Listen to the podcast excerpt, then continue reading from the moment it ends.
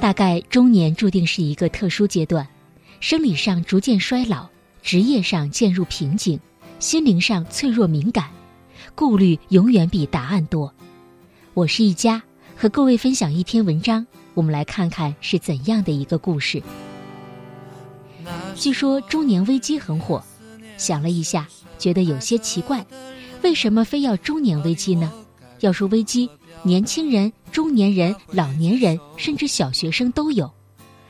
都说学生时代最幸福，可学生们自己可不同意。一上学就犯困，一放学就精神。也许他们做梦都想着有一天能够我的世界我做主。终于熬到了可以赚钱的年纪，却发现自己没有赚钱的能力。青春逐渐离你而去，一夜之间，你看见了眼角的鱼尾纹。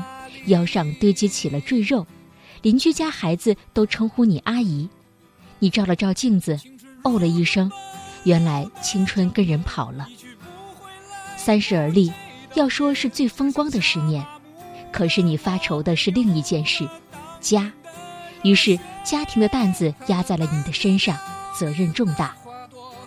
四十不惑，人生快过半，那些没有想明白的事都弄清楚了吗？高晓松总结的好：没到四十岁的时候，以为四十不惑的意思是到了四十岁就想明白了，之前不懂的就能懂了；等到了四十岁后，发现不惑的意思是你不明白的事都不想明白了。科技迅猛发展，五十岁以后的你还能追得上时代吗？朋友们经常感叹：中年危机呀，说到底就是穷闹的。有钱了就没危机了，可是有钱的人还是个个都危机。他们的危机清单和我们有稍许不同，但烦恼的性质大体一样。年轻的时候想赚钱，赚着钱了想转型，往上爬的时候怕人挡路，爬上去之后又怕人追赶。想来想去，他们的日子也不好过。所以，到底是什么造成了那么多人的中年危机呢？约瑟夫·坎贝尔有一句话，我觉得特别有道理：中年危机好比是当你爬到梯子顶端，忽然发现梯子架在错误的墙上。我猜这梯子多半是别人放的。我喜欢荣格的危机理论：人到中年之所以会有危机，是因为年轻时你对物质的追求挤占了追求精神价值的空间，到了中年才发现自己人生没有目标，特别无趣。过去你觉得金钱、事业、婚姻、房子能带给你安全感，可当这些东西离你越来越近，你开始发现，原来没有想象中美好，因为心里缺了那么点东西。我把它叫做自我价值感。什么是自我价值感？说一个扎克伯格最喜欢的故事：约翰·肯尼迪访问美国宇航局太空中心时，看到了一个拿着扫帚的看门人。于是他走过去问：“这人在干什么？”看门人回答说：“总统先生，我正在帮助把一个人送往月球。”再看看自己，每天想的都是怎么把老板扔到月球上去，这种工作却做了一辈子，想想多可怕！人这一辈子最大的危机是什么呢？答案或许很简单：我们不知道自己要什么。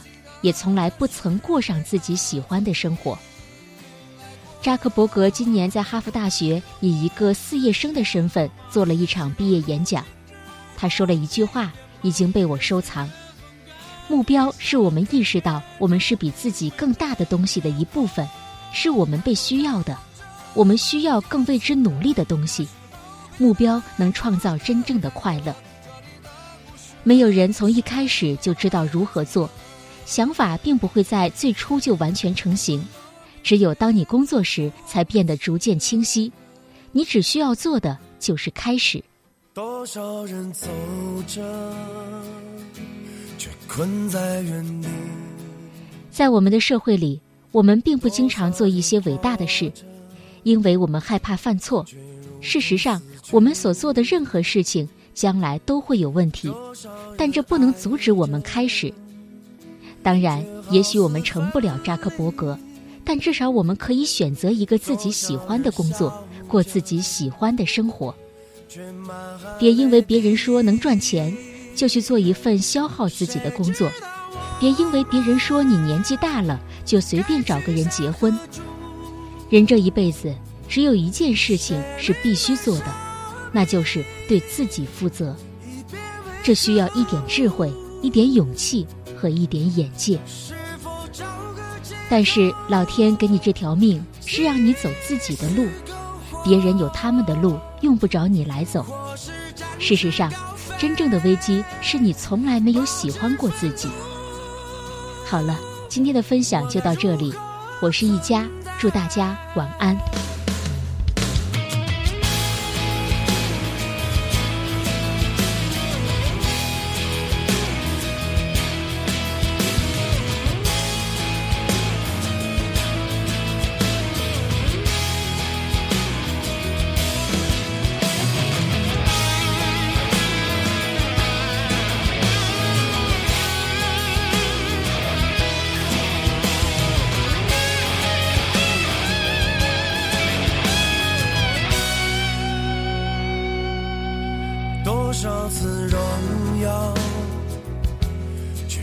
结局；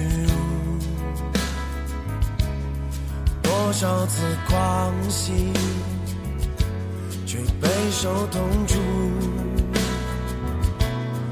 多少次幸福，却心如刀绞；